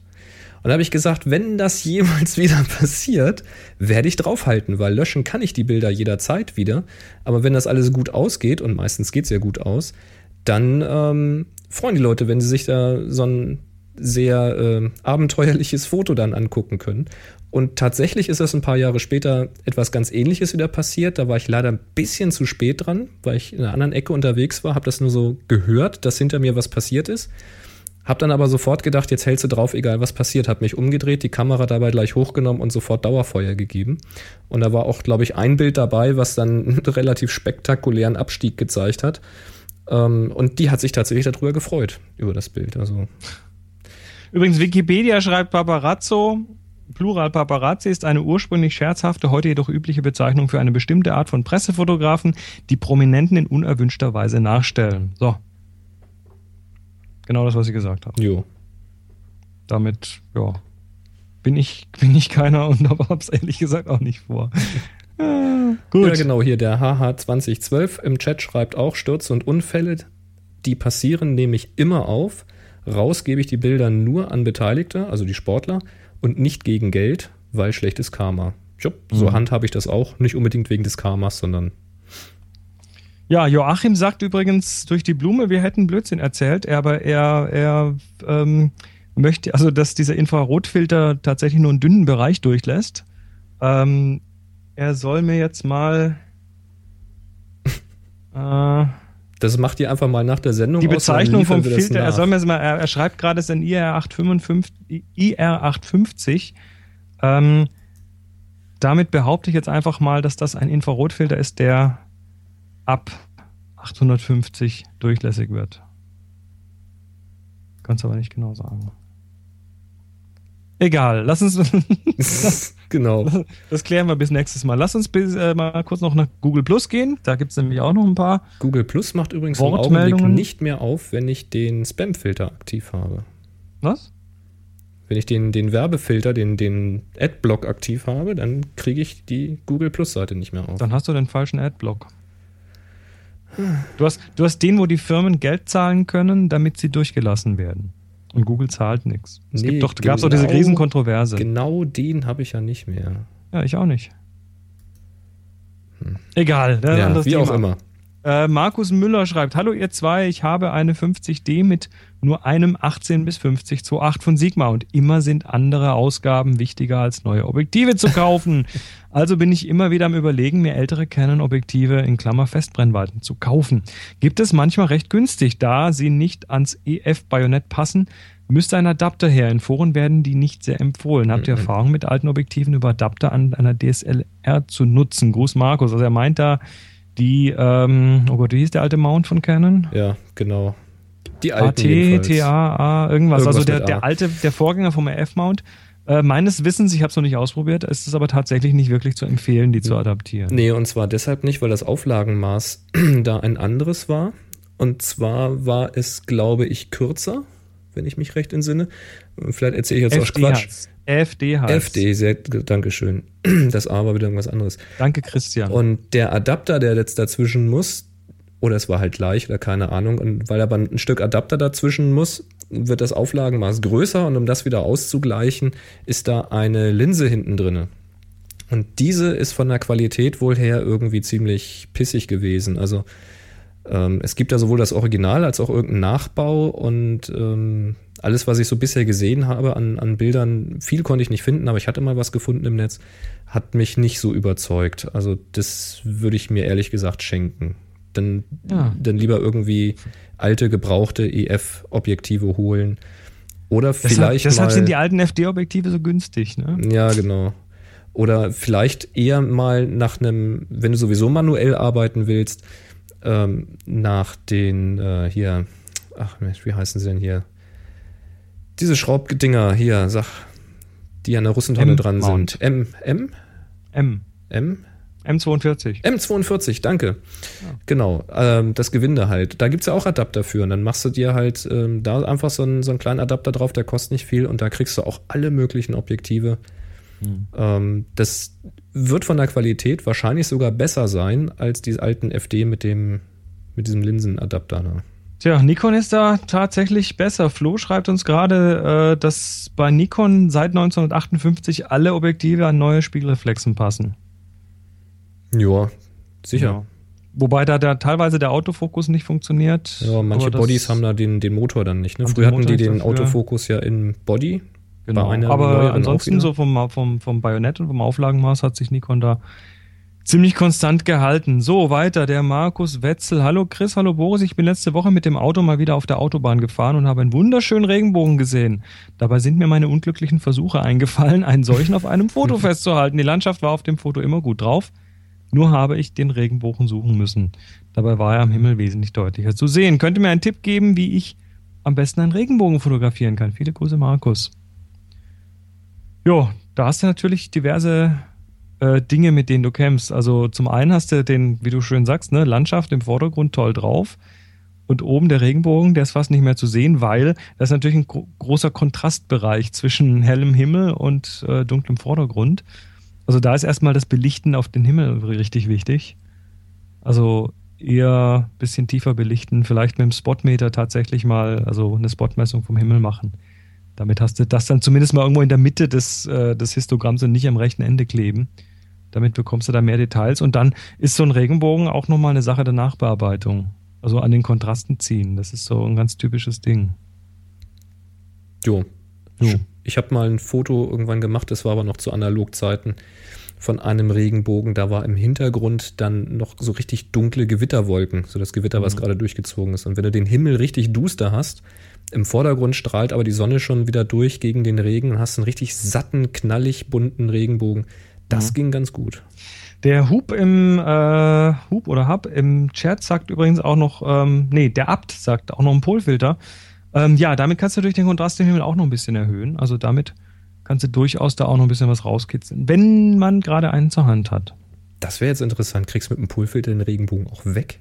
Ich weiß es nicht. Ich glaube, ich muss mal einen einpacken. Wenn ich das nächste Mal wieder einen Regenbogen sehe, dann probiere ich das mal.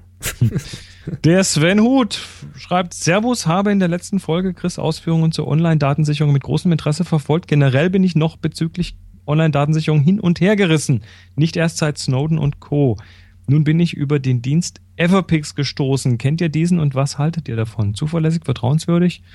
Über ein Feedback würde ich mich sehr freuen. Ach ja, verratet Apple doch endlich mal den Trick mit den Kapitelmarken im Podcast oder habe ich da was übersehen? Vielen Dank und 3 zu 1 Happy Shooting. Also Punkt 1. Ja, Online-Datensicherung würde ich ohne gute Verschlüsselung nicht machen. Ähm, in dem Fall, ja, bin ich einfach mal vertrauensvoll genug und habe dann auch teilweise da nicht ganz alle Daten drin. Äh, Everpix, kennst du Everpix? Ich habe mal davon gehört, aber Ich persönlich kenne es nicht, nein. Nö, also das wäre eine Sache für die Kommentare. Falls das jemand kennt oder benutzt und Erfahrungen hat, schreibt es in die Kommentare. happyshooting.de, Folge 326. Schaut übrigens, wenn euch das Thema interessiert, auch in die Kommentare zur Folge 325. Da haben nämlich auch ein paar Hörer ähm, Alternativen dazu geschrieben. Alternative Apps und Anbieter. Gut, Joachim sagt im Chat übrigens, er hätte es probiert und der Regenbogen geht nicht weg, wird aber sehr flau Ja, mit super. dem Polfilter. Na gut, ähm, ja und letztlich äh, noch zu dem Thema Kapitelmarken in Podcasts. Ähm, ja, wir machen Kapitelmarken in Form von MP3-Kapitelmarken. Die können nicht alle. Und Apple ist an der Stelle einfach nicht schlau genug. Hinterm Mond. Sehr hinterm Mond. Also das. Die Podcast-App ist sowieso eher zum Abgewöhnen, finde ich. Guck dich mal um, es gibt äh, schöne Podcast-Apps. Es gibt Instacast, es gibt iCatcher, es Mhm. gibt Pocketcast, es es gibt, gibt Downcast. Downcast auch noch. Also es gibt, äh, da ist, glaube ich, für jeden was dabei. Und die Ja. meisten davon können inzwischen auch MP3-Kapitelmarken. Pocketcast kann es noch nicht, haben aber gesagt, sie wollen damit dann auch bald kommen. Mhm. So, und letzte Frage auf Google Plus. Stefan Opalka. Ach nee, keine Frage, aber Hinweis: Die aktuelle Ausgabe des NG Deutschland ist ein Fotografie-Special zu 125 Jahren NG. National Also National Geographic. Geographic, betitelt mit Die Macht der Bilder. Oktober 2013 ist die Ausgabe. Jo, Ja, sehr schön. Das waren die Social Media. das waren die Social Media. Sehr schön. Dann Sozial. Kommen wir zum Ende mit einer neuen Aufgabe, Genau. Jetzt über müssen die wir wir ein noch bisschen mal reden wollen. Genau, jetzt müssen wir nochmal zurück zu Anna. Hieß die Anna? Ja. Anna. Ja, das Thema, ne, man kann ja, man kann ja mit den kleinen Kompakten gar nicht richtig sich austoben und so. Ich meine, ein Stück weit natürlich hast du, hast du äh, schon durch die Technik gewisse Vorteile. Ne? Die Du technischen Möglichkeiten bei einer kompakten Kamera sind erstmal eingeschränkt. Ich glaube, das kann man erstmal unterschreiben. Ja, und das nicht nur, weil, weil du nicht Objektive wechseln kannst, sondern weil du halt auch mit einem sehr kleinen Sensor im Vergleich zur Spiegelreflexkamera arbeitest und damit mit der Schärfentiefe nicht so spielen kannst, nicht so Mhm. äh, frei. Und in dunklen Ecken sind dann die Spiegelreflexkameras natürlich doch ein bisschen besser, weil sie halt lichtstärker sind oder mit weniger Rauschen da was machen. Ähm, Wobei ich möchte jetzt mal eine Lanze brechen. Also, wenn man sich so eine kompakte Kamera mal so von heute anschaut, die haben in der Regel alle so einen Makromodus.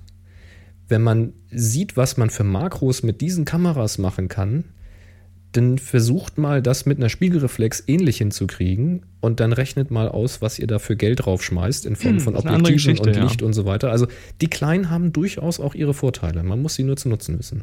Mhm.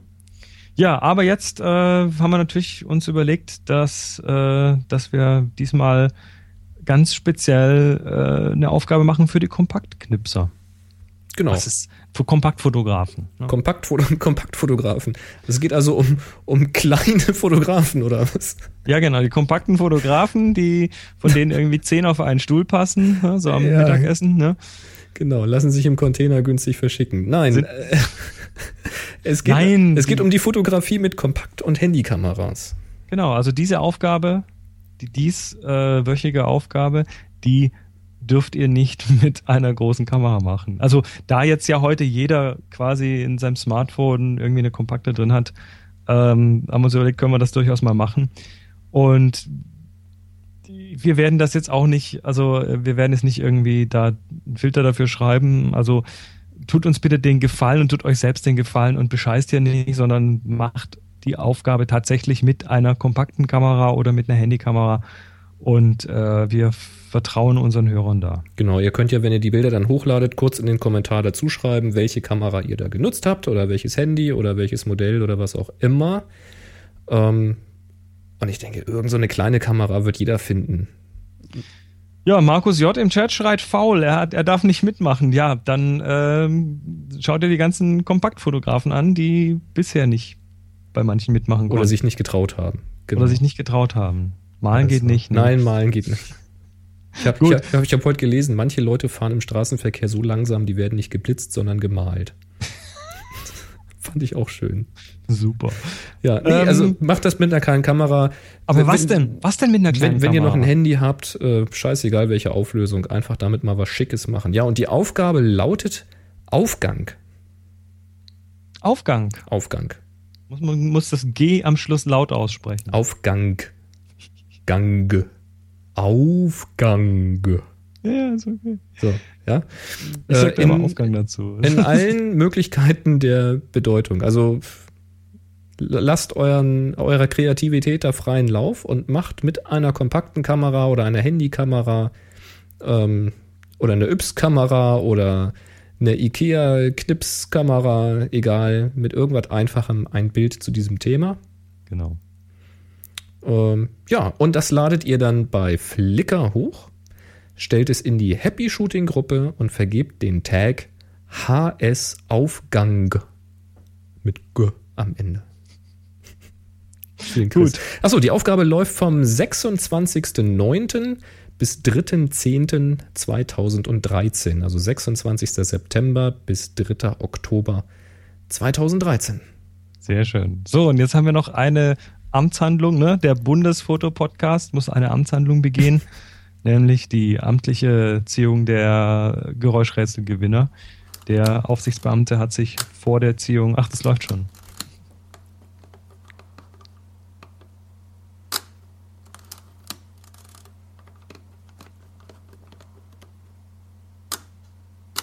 Mm. Sehr schön, ne? Tja, das ist eine kleine Leica, M4. Ist sie nicht süß? Ja, von Gregory, ne? Ja. Leica M4, er sagt, das erste war Spannen, 1000 Stillsekunde, dann nochmal Spannen, 60 Stillsekunde und dann nochmal Spannen B, also Bulb. Hat dann länger drauf Bulb. gedrückt und wieder losgelassen. Ja, sehr schön. Leica M4. Das, äh, ja. Und dann, und dann Würde würde ich mich auch nicht gegen wehren, gegen die Kamera. Nein, und dann würde er sich freuen, wenn wir mal eine ganze Folge nur über Analoges reden würden. Ja. Das hm, gibt aber, glaube ich, von den anderen auf den Deckel. Ne? Dann kriegen wir sowas von auf die Nüsse. Das, äh, Aber ich meine, wir machen ja auch manchmal so über Feiertage so Specials und so. Vielleicht machen wir ja mal ein Analog-Special. Mit, mit einem Gast, weißt du? Müssen wir mal können wir gucken. durchaus, können wir durchaus mal tun. Mal. Ja, außerdem äh, haben wir noch eine Amtshandlung, aber die gibt's am Ende, nachdem hier alles rum ist. Da haben wir noch, das hat der Michael uns geschickt, ein, ja, ein Video, von dem wir euch den Sound schicken, aber den, den Link posten. Äh, da geht's um Geräusche, die Kameras machen. Also hört euch das an, bleibt nach dem Ende noch dran. Und in diesem Sinne wünschen wir euch was. Bis nächste Woche. 3, 2, 1. Happy Shooting!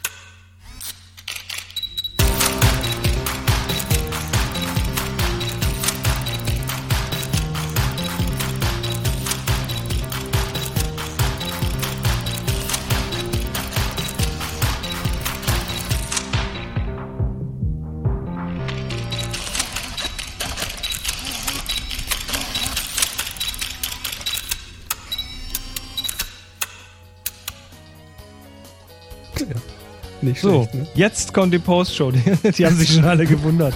Ah, Panik! Keine Postshow! Ah, ah, ah.